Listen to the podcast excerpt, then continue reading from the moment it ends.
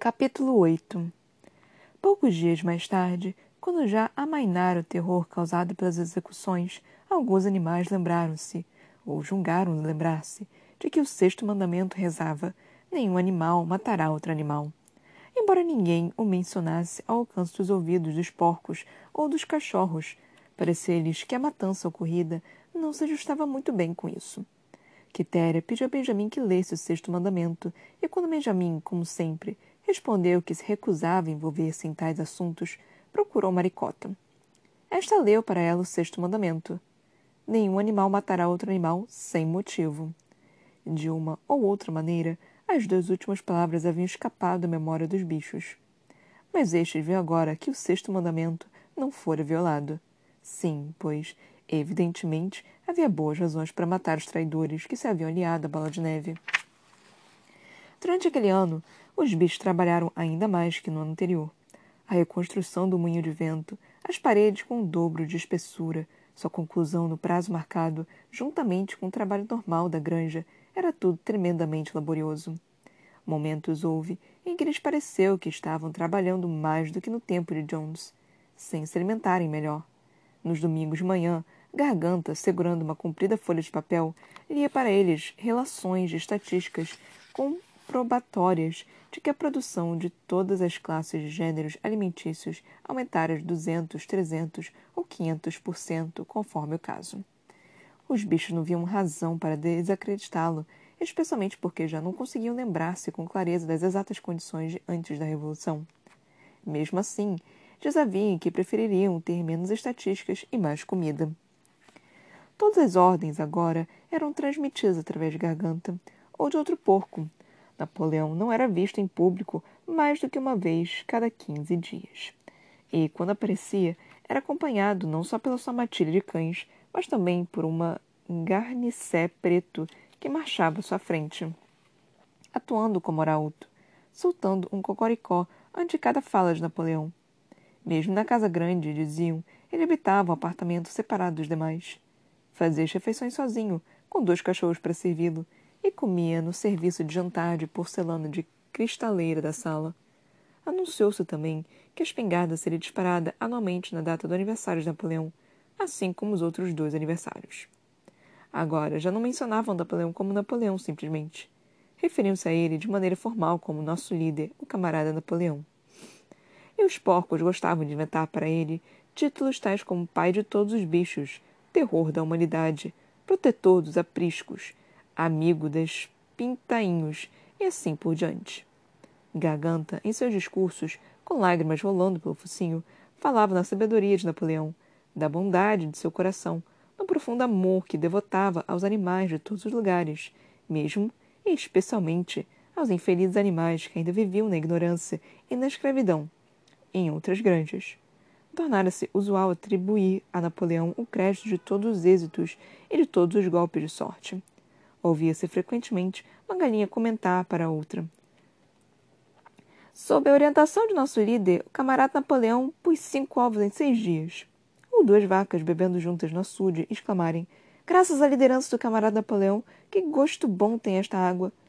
O sentimento geral da granja era de expresso um poema intitulado O Camarada Napoleão, composta por mínimo, que era assim: Amigo dos órfãos, fonte da felicidade, senhor do balde de lavagem, oh minha alma arde em fogo quando eu te vejo, assim, calmo e soberano, como o sol da imensidão, camarada Napoleão. Tu és aquele que tudo dá, tudo quanto as pobres criaturas amam. Barriga cheia duas vezes por dia, palha limpa onde rolar. Todos os bichos, grandes e pequenos, dormem tranquilos enquanto tu zelas por nós na solidão, camarada Napoleão. Tivesse em um leitão e antes mesmo que atingisse o tamanho de, uma, de um garrafão ou de um barril, já teria aprendido a ser eternamente um teu fiel e leal seguidor, e o primeiro guincho que daria meu leito seria camarada Napoleão. Napoleão aprovou esse poema e mandou escrevê-lo no grande celeiro, na parede oposta àquela onde estavam os sete mandamentos. Sobre ele foi colocado um retrato de Napoleão de perfil, executado por Garganta. Enquanto isso, por intermédio de Wimper, Napoleão envolvera-se em negociação complicadíssimas com Frederick e Pilkington. As pilhas de madeira ainda não estavam vendidas. Dentre os dois, Frederick era o mais ansioso por colocar-lhes a mão, mas não oferecia um preço razoável. Ao mesmo tempo, circulavam renovados boatos de que Frederick e seus homens estavam planejando atacar a granja dos bichos e destruir o moinho de vento, cuja construção lhe causara enorme ciúme. Sabia-se que Bola de Neve ainda estava oculto na granja Pinchfield. Em meio ao verão, correu entre os animais a notícia alarmante de que três galinhas se haviam apresentado, confessando que, instigadas por Bola de Neve, haviam conspirado para assassinar Napoleão. Foram executadas imediatamente e se tornaram novas medidas para a segurança de Napoleão. Quatro cachorros passaram a montar guarda junto à sua cama durante a noite, um em cada canto, e um jovem porco de nome Rosito recebeu a tarefa de provar a comida para evitar que ele fosse envenenado. Mais ou menos por essa época, foi anunciado que Napoleão acertara vender as pilhas de madeira ao Sr. Pilkington e assinar também um acordo regular para a troca de certos produtos entre a granja dos bichos e Foxwood. As relações entre Napoleão e Pilkington, embora mantidas apenas por intermédio de Whymper, eram agora quase amistosas. Os bichos não confiavam em Pilkington, ser humano que era, mas preferiam-no a Frederick, a quem tanto temiam quanto odiavam. Com o passar do verão, e estando um moinho de vento perto da conclusão, os boatos de um iminente e traiçoeiro ataque tornavam-se cada vez mais fortes. Frederick, dizia-se, tensionava trazer contra eles vinte homens armados de espingardas e já subornar os magistrados e a polícia, de forma que, se conseguissem colocar as mãos nas escrituras de propriedade da granja dos bichos, não surgisse problema algum. Além disso, filtravam-se de Pinchfield terríveis histórias a respeito das barbaridades a que Frederick submetia seus animais. Havia chicoteado um cavalo velho até liquidá-lo. Matava as vacas de fome, assassinara um cachorro jogando numa fornalha, divertia-se na noite assistindo lutas de galos, em cujas esporas colocava pedaços de lâminas de barbear. O sangue dos animais fervia de ódio quando ouviam contar o que se fazia contra seus camaradas e, às vezes, alguns pediam que lhe fosse permitido sair para atacar Pinchfield, expulsar os humanos e libertar os bichos. Porém, Garganta aconselhava-os a evitar essas atitudes violentas e a confiar na estratégia do camarada Napoleão. Não obstante, crescia o sentimento de ódio com relação a Frederick. Certo domingo de manhã, Napoleão apareceu no celeiro declarou que jamais, em tempo algum, admitiria vender a espelho de madeira a Frederick. Considerava abaixo a sua dignidade, disse, fazer negócios com patifes daquela espécie.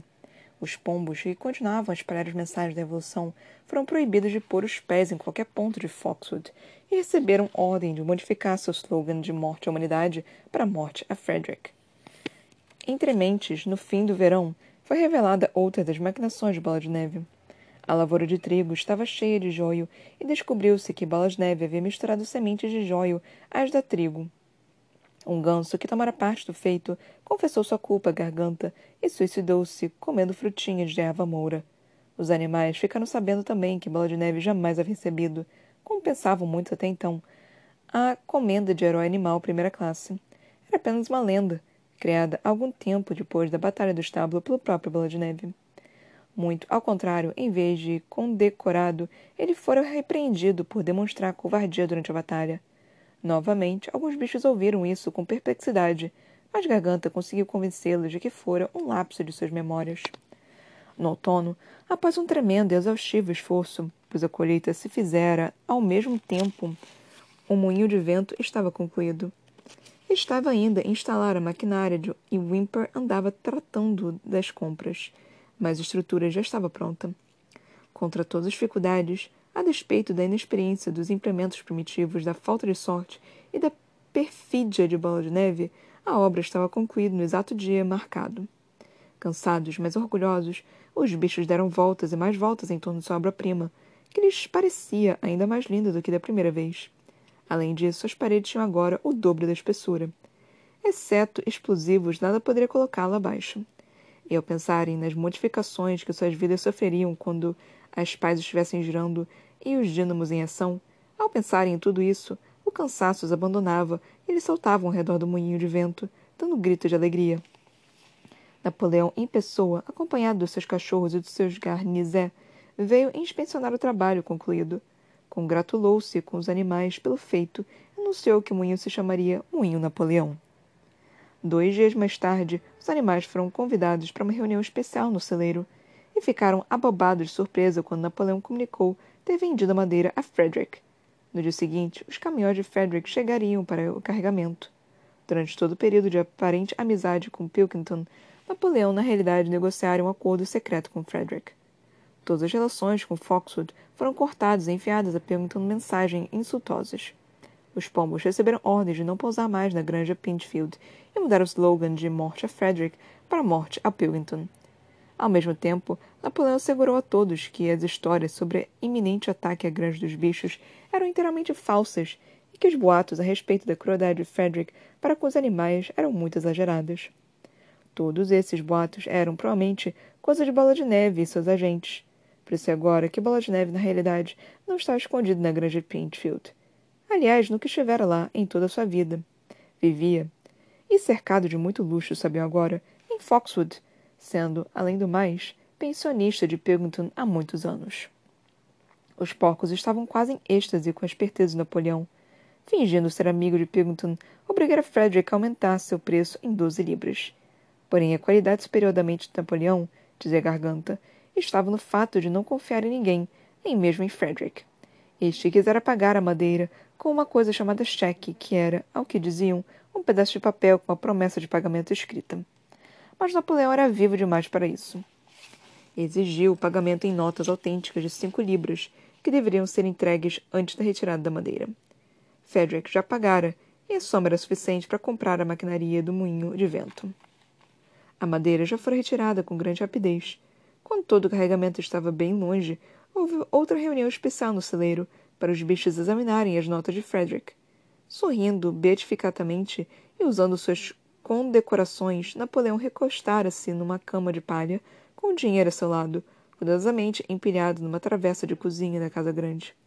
Os animais passavam lentamente em fila e cada um olhava o tempo que quisesse. Sansão espichou o focinho para cheirar as notas e as delicadas coisinhas agitaram-se e farfalharam com sua expressão. Três dias mais tarde, houve um Deus nos acuda. Wimper, branco como cera, chegou afobado em sua bicicleta, deixou caído no pátio e correu para dentro de casa. Daí a momentos ouviu-se um pavoroso rugido de raiva vindo do apartamento de Napoleão. A notícia do que sucedera espalhou-se pela granja com a rapidez de um raio. As notas eram falsas. Frederick levara a madeira de graça. Napoleão imediatamente chamou os animais e, com um vozeirão de arrepiar, proclamou sentença de morte contra Frederick. Ao ser capturado, disse, Frederick seria queimado vivo. Ao mesmo tempo, avisou que, depois daquela insídia, deveriam esperar pelo pior. Frederick e seus homens poderiam desencadear a qualquer momento o tão falado ataque. Foram colocados sentinelas em todos os caminhos que conduziam à granja. Além disso, quatro pombos foram mandados a Foxwood, com uma mensagem consoladora que levava às esperanças de restabelecer as boas relações em Pilkington. Logo na manhã seguinte, sobreveio o ataque. Os animais estavam fazendo refeição matinal quando as sentinelas chegaram correndo com a notícia de que Frederick e seus seguidores já haviam atravessado a porteira das cinco barras. Corajosamente, os bichos saíram ao seu encontro, mas desta vez não obteriam uma vitória fácil, como a batalha do estábulo. Eram quinze homens, com medo de espingardas, e abriram fogo tão logo chegaram aos cinquenta metros. Os animais não puderam fazer frente à saraivada de balas e, a despeito dos esforços de Napoleão e Sansão para fazê-los voltar à luta, retrocederam. Muitos já estavam feridos. Refugiaram-se no casário da granja e ficaram olhando prudentemente pelos buracos. Toda a pastagem, inclusive o moinho de vento, caíra nas mãos do inimigo. Até Napoleão estava perplexo. Caminhava de um lado para o outro sem proferir palavra, com o rabo rígido e contraído. Olhares ansiosos eram lançados na direção de Foxwood. Se Pilkington e seus homens o ajudassem, ainda poderiam ganhar a parada. Porém, nesse momento, voltaram os quatro pombos enviados no dia anterior, um deles trazendo um pedaço de papel da parte de com as palavras bem feito escritas a lápis. Enquanto isso, Frederick e seus homens se haviam detido junto ao moinho de vento. Os animais continuavam observando e viram surgir um pé de cabra e um malho. Correu um murmúrio de aflição. Iam botar abaixo o moinho de vento. Impossível! exclamou Napoleão. As paredes são grossas demais para isso. Nem em uma semana conseguirão. Coragem, camaradas! Benjamin, porém, observava atentamente a atividade dos homens lentamente com ar de quem se diverte, meneou o focinho. Exatamente o que eu supunha, disse ele. Vocês não veem o que eles estão fazendo? Daqui a pouco vão colocar explosivos naquele buraco. Aterrorizados, os bichos esperaram. Era impossível abandonar a proteção das casas. Daí a pouco, os homens saíram correndo em todas as direções. Ouviu-se logo após um estrondo ensurdecedor. Os pombos revolutariaram no ar os animais todos, exceto Napoleão, jogaram-se ao chão. Quando se levantaram outra vez, havia uma gigantesca nuvem preta no lugar do moinho. Aos poucos, a brisa a dissolveu. O moinho de vento havia desaparecido. Aquilo devolveu a coragem aos animais. O medo e o desânimo que sentiam foram engolfados pelo tremendo ódio que os dominou até aquela vilania indominável. Um brado de vingança subiu aos ares. Sem esperar ordens, reuniram-se e, como um só corpo, lançaram-se contra o inimigo. Desta vez não fugiram as balas cruéis que caíram sobre eles, ensaraivadas. Foi uma batalha horrível, selvagem. Os homens atiraram várias vezes, e quando os animais os alcançaram, foi aquela pancadaria em todas as direções, com porretes e tacões de bota. Morreram uma vaca, três ovelhas e dois gansos, e quase todo mundo ficou ferido. Até Napoleão, que dirige as opressões da retaguarda, teve a ponta do rabicho arranhada por um balim. Mas aos homens não tocou melhor sorte. Três tiveram as cabeças quebradas pelos golpes de Sansão. Outro, a barriga furada pelo chifre de uma vaca. Outro viu suas calças quase arrancadas por Lulu e Farrabras.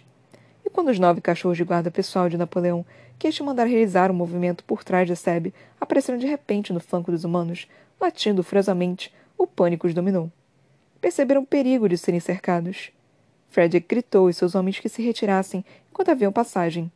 Em seguida, o inimigo fugia calvardado para salvar a vida. Os animais perseguiram-nos até o fundo do campo, aplicando-lhe ainda os últimos golpes ao atravessarem a sebe de piriteiro. Haviam vencido, mas estavam feridos e sangravam. Lentamente começaram a voltar para a granja. A vista dos camaradas mortos, estirado sobre a relva, comoveu alguns até as lágrimas, e por alguns minutos detiveram-se num triste silêncio no local onde existia um moinho. Sim, ele sumira. Fora-se quase todo o seu trabalho, até os alicerces estavam parcialmente destruídos. E desta vez, para reconstruí-lo, não bastaria erguer de novo pedras caídas ali mesmo. Estas também haviam desaparecido. A força da explosão as arremessara a centenas de metros. Era como se o moinho jamais houvesse existido. Ao se aproximarem do sítio, Garganta, que estivera inexplicavelmente ausente na luta, veio-lhes ao encontro, sacudindo rabicho e guinchando de satisfação. Os animais ouviram, na direção da granja, o troar solene da espingarda. O troco de que está tirando aquela arma? Para celebrar nossa vitória! exclamou Garganta. Vitória? Que vitória? gritou Sansão. Tinha os joelhos sangrando, perdera uma ferradura, rachara o casco e uma dúzia de chumbinhos haviam se alojado em sua pata traseira. Você pergunta que vitória, camarada? Mas então nós expulsamos o inimigo do nosso solo? Do solo sagrado da granja dos bichos? Mas eles destruíram o moinho de vento. Nosso trabalho de dois anos. Que importa? Construiremos outro moinho de vento. Construiremos meia dúzia de moinhos de vento se quisermos. Vocês não percebem, camaradas, que coisa formidável realizamos? O inimigo ocupava este mesmo chão em que pisamos. E agora, graças à liderança do camarada Napoleão, nós o ganhamos centímetro por centímetro. Quer dizer, ganhamos o que já era nosso.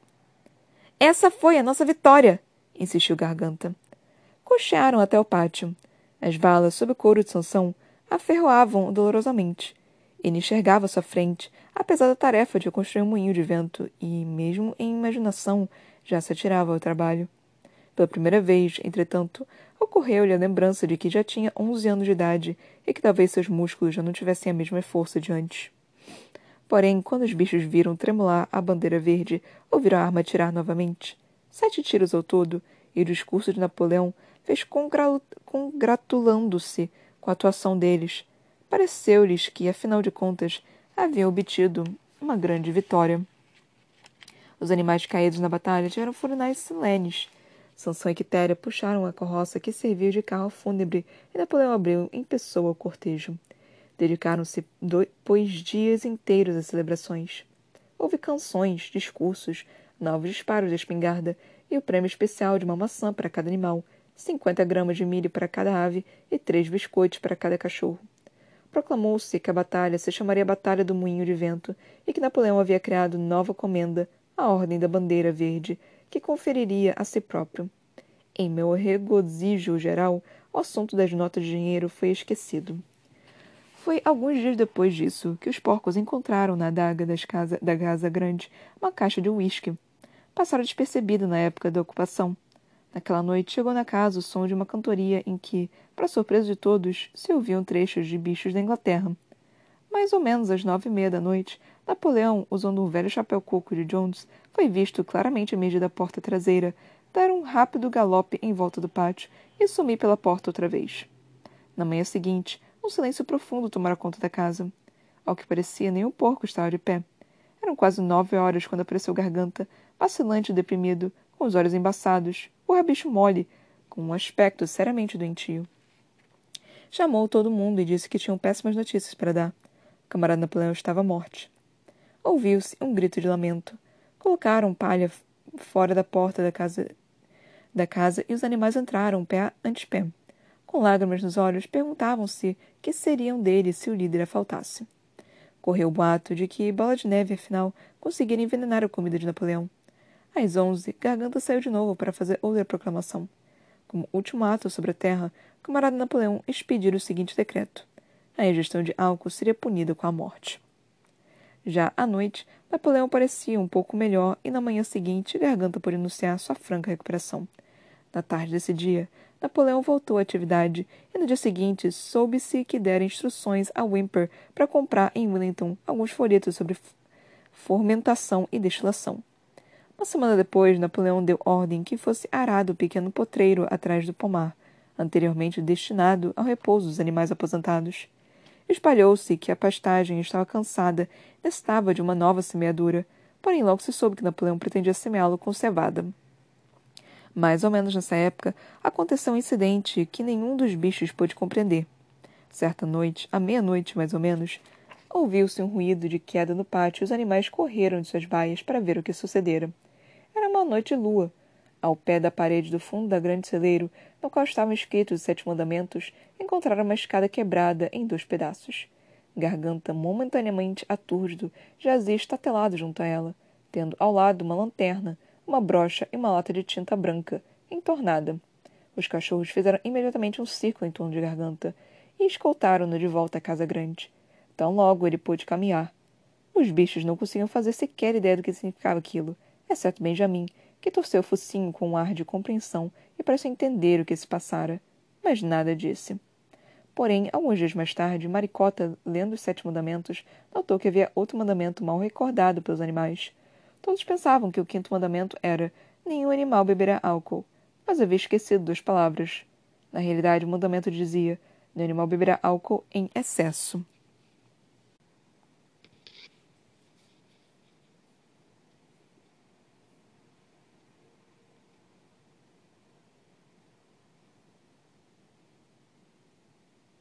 Mais um capítulozinho lido, o capítulo 8. Nós paramos na página 104, na página 105 começa o capítulo 9. E mais da história está se desenvolvendo, né? Como só faltam dois capítulos para terminar o livro, falta tipo, sei lá, 20 páginas, alguma coisa assim. É... 30 páginas. Falta muito pouco para acabar. Ele está começando a chegar ao seu fim. Ainda não aconteceu o, o acontecimento que eu achei, tipo, super interessante. É, o fim também é fantástico desse livro, é, mas é, não aconteceu ainda o que. Eu não lembro exatamente o que, que aconteceu. É, eu lembro o que acontece, mas eu não lembro exatamente com quem acontece. Mas. Nesse capítulo que a gente acabou de ler, foi interessante que, tipo, bastante coisa aconteceu. É, nós tivemos mais das questões de manipulação né, do, do governo quanto ao as regras, né, as leis, é, tiveram muitas coisas interessantes, né? Por exemplo, é, vamos por parte, né? Primeiro nós tivemos é, a, que, a questão ainda dos animais meio que tipo, mano, nenhum animal matará outro animal. Mas aí, tipo, de novo no no, nos Sete Mandamentos estava lá: nenhum animal matará outro animal sem motivo. Tipo, mudando de novo. A gente já sabia que estavam mudando, né? Mas logo no final do capítulo mostrou que era o garganta que estava mudando. E nenhum dos animais conseguiu entender isso, só o Benjamin que conseguiu entender e mesmo assim ele ficou calado. Benjamin é o típico, é a típica pessoa que, tipo, sabe exatamente o que, está acontecendo, mas ele não levanta um dedo para falar o que, está acontecendo só pra, porque ele não, não quer se dar o trabalho. É, é o Benjamin é esse, esse tipo de personagem. Esse personagem me dá muita raiva. Porque ele podia pelo menos avisar, né? Tipo, não. Porque ele não tá exatamente satisfeito com a situação também. Mas mesmo assim, ele não, não fala. Ele não fala o que, que ele o que, que ele tá vendo. Ele não quer ajudar ele tá completamente neutro na situação. E isso é muito bizarro para mim. Tipo, não, não, faz muito sentido na minha cabeça. Mas enfim. É, aí eles fazendo, né? Ainda trabalhando no, no moinho. É, e o, o, o moinho finalmente foi feito, né? E outra coisa também, né? Que ainda tá, foi colocado como é, o Napoleão não, não sendo agora chamado apenas de Napoleão, mas tipo, é, como o nosso líder, o camarada Napoleão, ele está se intitulando, né? Ele está se colocando com, com, tantas, com tantos títulos. Fizeram um, diabo de um, de um poema para ele.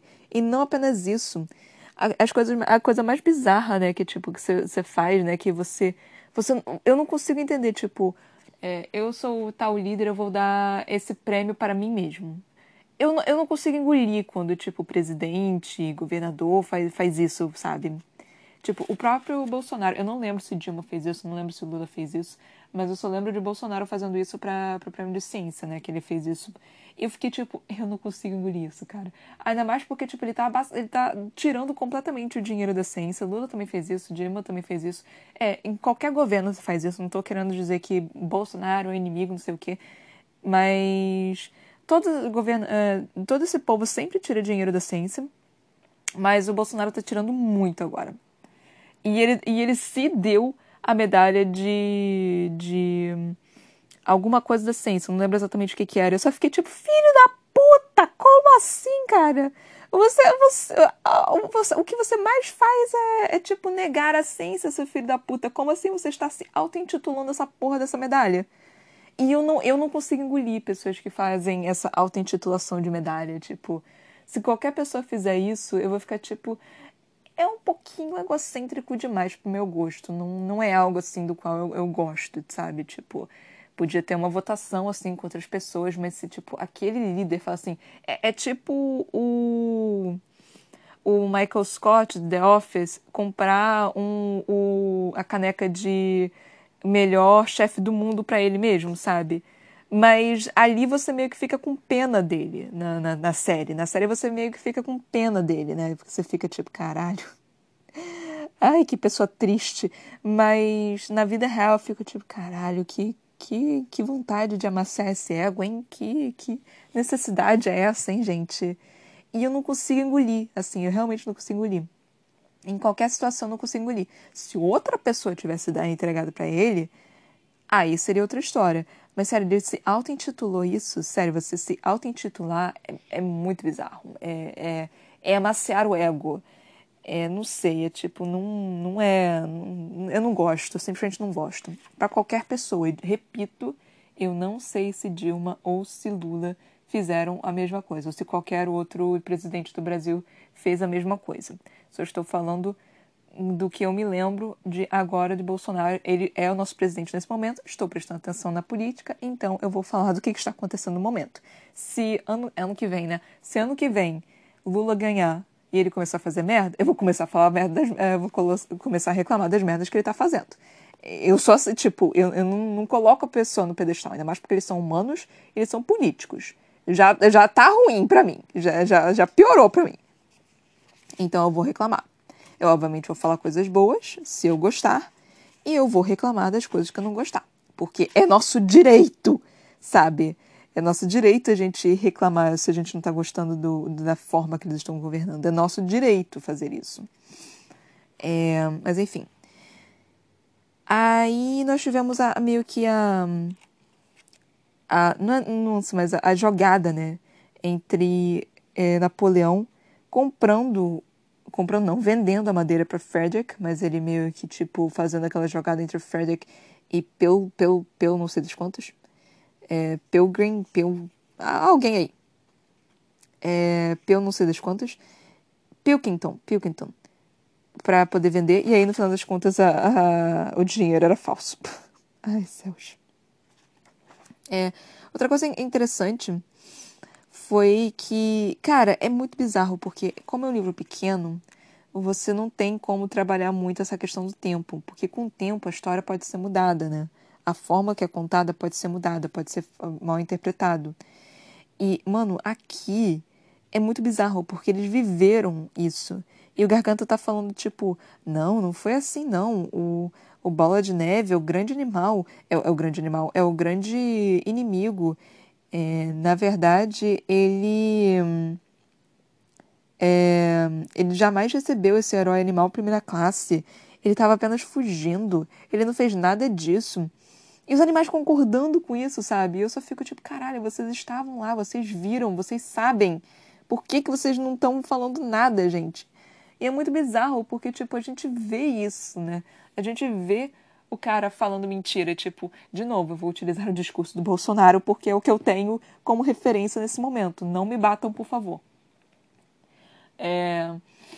Por exemplo, ele foi no. Acho que foi na ONU, não tenho certeza. E aí falou que, tipo, ele deu um, um, uma, uma bolsa auxílio para as pessoas de quase que, é, que mil reais. E, tipo, não foi assim. Falando que nossa, é, a, a, nossa a campanha de vacinação está excelente, sendo que não está excelente. Tá ok. No, no, no mínimo, tipo, demorou pra cacete pra comprar as vacinas. Mano, nós somos o, o país das, das vacinas, mano. A gente tem um, um, um, desenvolvimento de vacinas foda. A gente tem o Zé Gotinha. Nós, nós, nós sempre ensinamos as crianças a, a, tomarem vacina. Isso, isso é herdado pra gente. Nós temos. Os mais velhos têm a porra da marca da vacina, daquela vacina estranha que eu esqueci qual era, que, que fica a porra da marca no braço. Os mais velhos têm isso.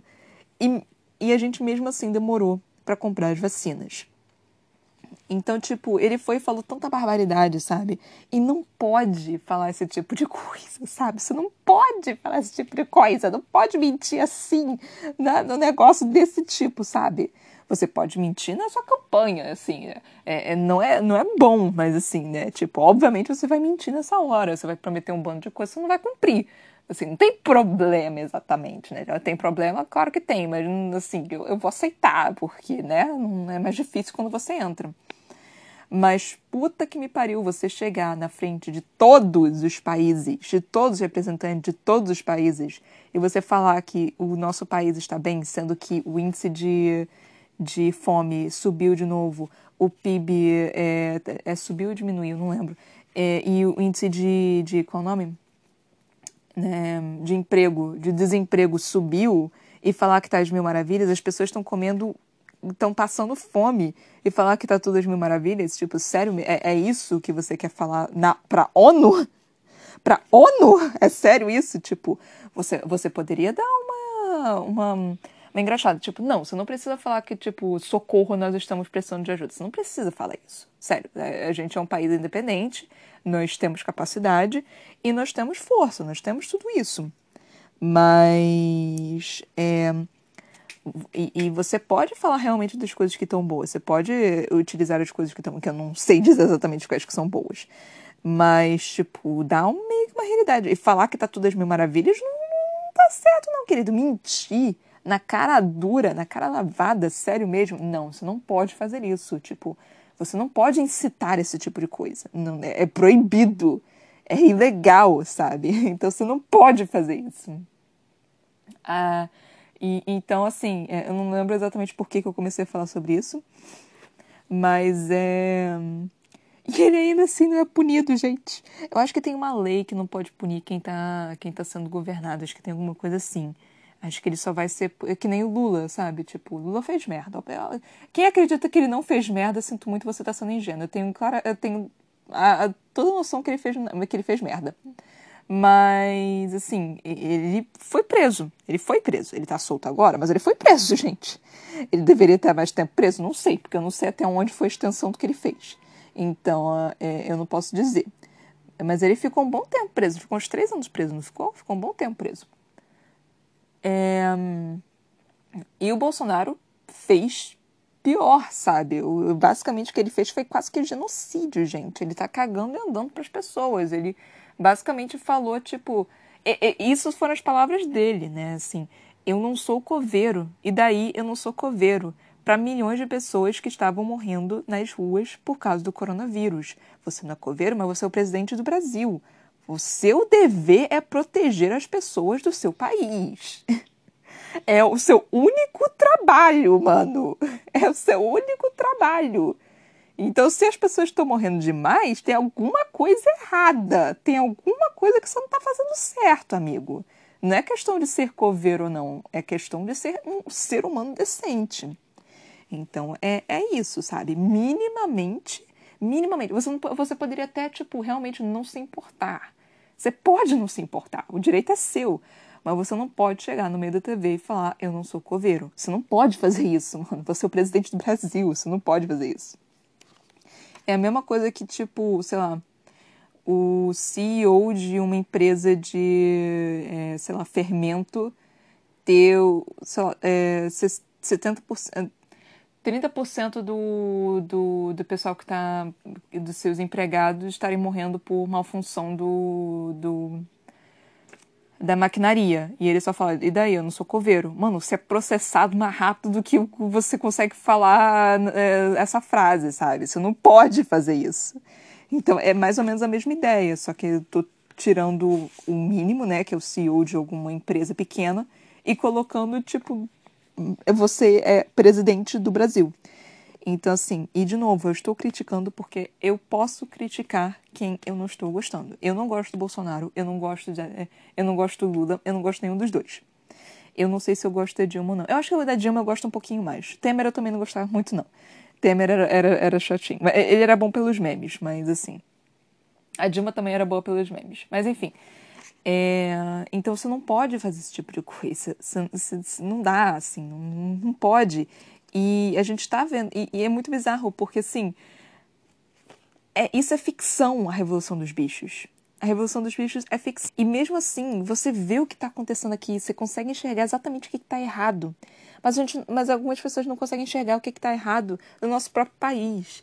E ainda tem gente apoiando o Bolsonaro, sabe? Eu só fico tipo, o que exatamente você está apoiando com ele, sabe? Eu consigo até entender que ele está ajudando em questões de, das pessoas mais ricas, né? Tá auxiliando nesse, nesse tipo de coisa. Mas, mano, o quão filho da puta você tem que ser para ver toda a merda que tá se instalando, para ver que o Brasil tá virando chacota internacional, não tem ninguém querendo fazer é, algum tipo de trato com a gente porque a gente não está dando esse, uh, um, algum tipo de um, estabilidade, porque nós viramos a chacota internacional, sabe? E até a classe, a, a classe a média e classe alta deveriam estar preocupados com isso. Se, se não estão preocupadas com os pobres que estão morrendo a cada segundo, pelo menos deveria estar preocupado com o seu, com o seu repertório, né? Ah, não! Então, eu só fico tipo, mano, o cara tá fudendo vocês tanto quanto tá fudendo a gente. Como é que vocês ainda apoiam ele? E eu não sei, eu realmente não sei o que que Bolsonaro faz. Eu, só, eu, eu não pesquisei. Então, se você for pró-Bolsonaro, você pode vir me falar, tipo, não, ele, você pode vir para mim listar as coisas que ele fez. Tipo, não, ele fez isso, isso, isso, isso, que foi bom. Eu, aí eu posso falar, tipo, isso realmente eu acho bom, isso eu não acho bom. Porque tem coisas que eu sei que são boas, tem coisas que eu concordo, tem coisas que eu não concordo. Então, assim, isso é realmente questão de opinião até esse ponto. Mas se você realmente for para Bolsonaro, você pode vir falar para mim, tipo, não, ele é um presidente ótimo, ele fez isso, isso, isso, ele acabou com a mamata. Desculpa, mas ele não acabou com a mamata. Eu sinto muito, mas ele não ele, ele tá piorando a mamata. Eu não sei se vocês perceberam isso, mas assim, é, até eu que não entendo de política consegui compreender isso. É, mas eu realmente gostaria de conversar com uma pessoa que é bolsominion e entender qual, qual é o raciocínio de, de que, tipo, ele está elevando o país, porque, sério, tudo que eu vejo é o país está afundando cada vez mais e a gente não vai conseguir sair desse tão cedo. É, é o que eu consigo, é, é o que eu estou vendo, sério. Mas, sei lá, né? Eu, eu, eu posso estar olhando de um lado e não estou olhando de outro, e é desse outro lado que eu realmente não compreendo. Pode ser. Se você quiser conversar comigo sobre, sem problema nenhum, pode vir falar para mim todos os pontinhos que vocês acham que é certo. É, enfim, voltando aqui ao livro, né? Tipo, eu falei demais. Ai, cara, eu não consigo não, não falar sobre isso. É porque. É porque a maioria dos meus amigos são de esquerda e alguns que são de direita, eles não são pró-Bolsonaro, então não, não tenho gente que é pró-Bolsonaro perto de mim. Então não tenho como saber exatamente o que eles estão pensando. E geralmente, quando, e o pessoal que era pró-Bolsonaro, eu, eu, eu, tirei do meu Facebook, eu não tinha intimidade, eu só, é, eu só tava com raiva, que eu tava tipo, mano. Porque as postagens que eu vi eram tipo, caralho, o que você tá falando não faz o menor sentido, mas tudo bem, eu vou aceitar, né? Porque fazer o quê? Mas enfim. É... Aí nós tivemos, né, essa, essa questão do, do, do Napoleão fazendo esse jogo de cintura. Jogo de cintura, essa era, é, essa era a palavra que eu tava querendo. Esse jogo de cintura com o Frederick e o Pel, Pel, de novo o nome do cara que eu não lembro. Do outro cara lá. Aí o Frederick deu as notas falsas e eles ficaram. O Napoleão ficou puto, né? Tipo. Aí ficou morte para Frederick. E aí nós tivemos a parte da, de outra luta. Que eu, honestamente, não entendi tão bem por que, que eles quiseram ir para lá e acabar com aquele moinho. Eu não, não peguei, tipo, eu, eu entendo que tem algum tipo de metáfora envolvida aqui, mas eu não sei exatamente qual a metáfora. não sei se, tipo, significa que é um, um ato de rebelião, alguma coisa assim, porque o, se o moinho foi reconstruído pelos animais, isso, quer dizer, isso é um símbolo de que eles realmente conseguem fazer as coisas. E isso é o símbolo para os outros animais realmente, tipo, chegarem lá e fazerem isso. Eu não sei porque, tipo, eu tô tentando pensar em Cuba, né? Porque Cuba é o. Qual é o nome? É o, o, o país socialista, entre muitas aspas, que eu tenho mais referência, né? É, eu não sei se ainda é socialista, porque um tempo atrás o, o, o cara que estava governando lá morreu, né? Então eu não sei se ainda é. Então eu não tenho certeza. Mas a minha base do socialismo é a Cuba e a União Soviética, que não existe mais, que era a Rússia. Então, não é mais socialista. Também tem a China, né? Mas a China é meio esquisito, porque eu não sei se é socialista, capitalista. Eu não entendo direito a, a política da China, não. E a Coreia também tem, mas, de novo, a Coreia é, eu não vejo como, como socialista, eu vejo mais como é, totalitário do que socialista. A China é um que eu não entendo. Eu, eu realmente não consigo entender a China. A Coreia é um que eu que particularmente eu não consigo enxergar como socialista, eu vejo como totalitário.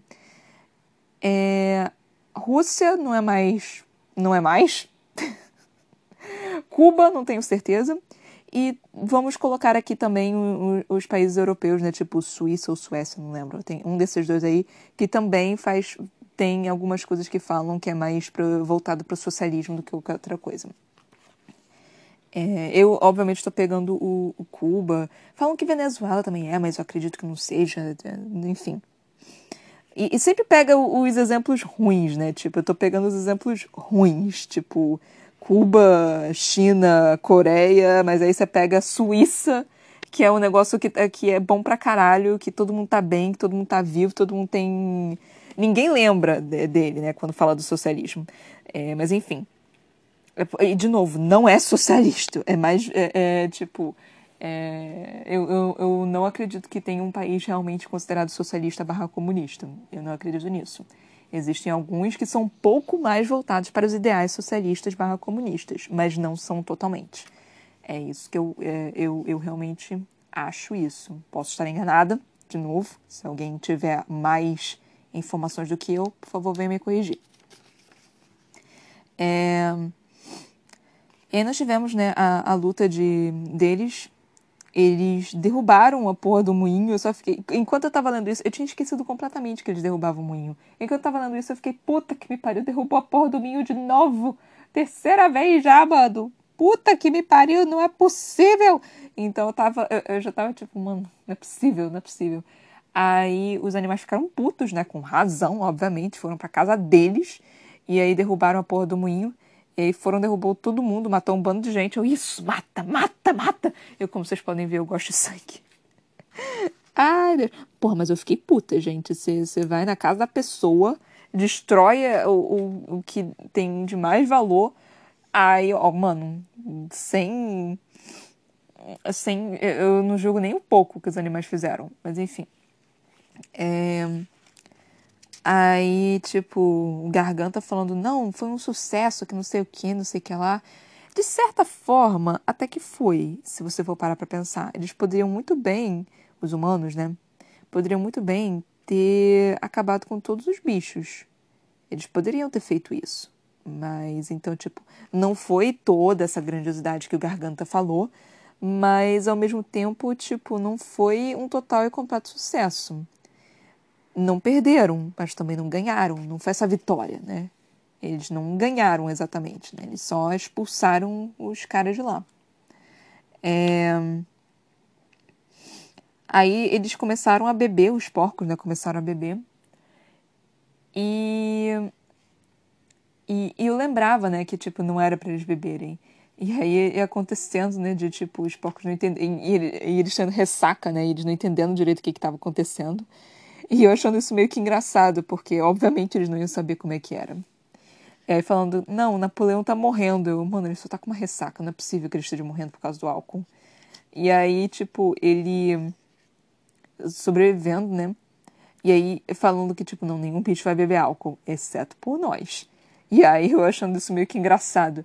E teve o final, né? Que, o, o final do capítulo, que foi o mais interessante, que foi justamente a questão da mudança, né? Do, das regras, dos sete mandamentos dos, dos bichos. Que é nenhum animal beberá álcool, é nenhum beberá álcool sem, em excesso. E, tipo, você, vendo isso, os animais viram garganta com tinta, viram que ele estava subindo numa escada. Tinha todas as provas ali. Mas nenhum deles conseguiu somar dois mais dois. É impressionante isso, gente. Eles são absurdamente ingênuos. E só Benjamin que viu. E, cara, essa, essa, essa ideia, né, de, da ingenuidade. Mano, eu sou absurdamente ingênua. Eu sou muito ingênua. Mas não nesse nível, né, caralho? Tipo. Porque eu sou ingênua, mas eu sou desconfiada também para certas coisas. Aí eu. Tudo, que, tudo quanto é coisa que tem a ver com política, eu já fico um passo atrás. Eu já fico tipo, tá, isso daqui provavelmente não deve dar certo. Eu não vou acreditar nessa pessoa. Eu sei que, tipo. É, entre apanhar de cinto ou apanhar de chinelo, eu vou escolher o que dói menos. Então, talvez o apanhar de chinelo seja, seja menos terrível. Então é, é, mais ou menos essa ideia, né? Tipo, é, é, que nem pai, né? Tipo, fala, você quer apanhar com a mão, você quer apanhar com chinelo, você quer apanhar com, com cinta. Às vezes o, o pai colocava todas as coisinhas assim na, na sua frente para você escolher do que, que você ia apanhar. É, já aconteceu comigo, gente, aconteceu com vocês também. Aí, eu sempre escolhi o chinelo, o chinelo doía menos, cinto doía pra cacete. Aí. É, é, é mais ou menos essa ideia, né? De que, tipo. É, mano, o que que dói menos, né? E eles ainda têm muito medo do Jones, né? Então eles ainda estão achando que, que a situação que eles estão tá boa, sendo que não está, sendo que tá ficando uma merda, sendo que, tipo, eles estão cada dia piores e perdendo mais do, dos seus direitos. E eu só tô tipo, pelo amor de Deus, gente, reage, reage, vocês já fizeram uma revolução, fazer outra não deveria ser tão difícil assim. Mas eu também entendo que, tipo, mudar, assim, é, por qualquer coisinha você vai mudar, tipo, é meio, é meio, é meio cansativo, sabe? Você fazer isso. Às vezes você aceita até certo ponto, até você não aguentar mais, mas quando que vai ser você não aguentar mais? Quando você chegar lá não vai ser tarde demais? Então você tem que pensar nisso também, né? É, eu, eu não falo exatamente do, do, do, do, da nossa situação atual, porque, mano, a gente tá ainda preso no capitalismo, a gente não, não mudou, né? Não que o capitalismo esteve aqui para sempre, nós tínhamos o feudalismo antes do capitalismo. Se eu não me engano, era feudalismo, tenho certeza. Nós tínhamos o feudalismo antes do capitalismo, que eram outras regras. Então, o capitalismo não estava aqui para sempre. E provavelmente não vai ficar aqui para sempre também, não. Mas eu não sei se socialismo barra comunismo vai ser a próxima, a próxima grande revolução. Eu não tenho certeza. Eu, não, eu realmente não consigo dizer sobre isso. Da, da, pelo andar da carruagem, eu acho meio que difícil ser, ser, ser, ser isso. Mas enfim, né? Vamos ver. E eu acho que eu já vou estar tá morta. Eu, pelo menos eu espero que eu já esteja morta, porque não vai ser fácil, não vai ser simples, com certeza vai ter guerra, vai ter. Vai, vai, ser, vai ser tenso. Então, eu pelo menos espero estar morta se houver uma revolução desse tipo. É, então é isso, galera. Eu espero que vocês tenham curtido o episódio, espero que vocês tenham gostado do episódio. Espero que vocês estejam gostando do, do livro, né? E se vocês estiverem gostando, por favor, compartilhe com as pessoas. Por favor, compartilhe com seus amigos, com seus parentes, com seus conhecidos, seus vizinhos, seus colegas de turma, seus colegas de trabalho, qualquer pessoa. Coloca, coloca esse negócio para eles ouvirem, tipo, ah, é sua vez de colocar a música no carro para você levar seus colegas para não sei qual lugar. Você coloca meu, meu podcast, não tem problema nenhum. É, e se vocês quiserem vir falar comigo, né? Vocês podem vir mandar mensagem pelo meu Instagram, Ana Brocanello. Só não me xinga, tá, gente? Eu sei que esse livro ele é muito específico, né? Ele é bem. Ele é bem político, né? Então eu, eu não tenho como não falar sobre política nesse momento. E eu tento ser o mais neutra possível, né? Tipo, obviamente eu tenho opiniões. Por exemplo, eu não concordo com o Bolsonaro. Eu acho que ele não deveria estar, tá, estar na presidência. Quando ele foi eleito, foi uma puta derrota para mim. Eu me senti. Foi, foi muito ruim. Mas eu também não concordo com Lula. ah, com quem que você concorda? Com ninguém. Acho que todo mundo deveria viver no mato e fazer que nem índio, devolver pro. A gente é tudo imigrante, deveria devolver pros índios e sei lá. Então, assim, é... eu sou o tipo de pessoa que não tem uma resposta. Eu só reclamo.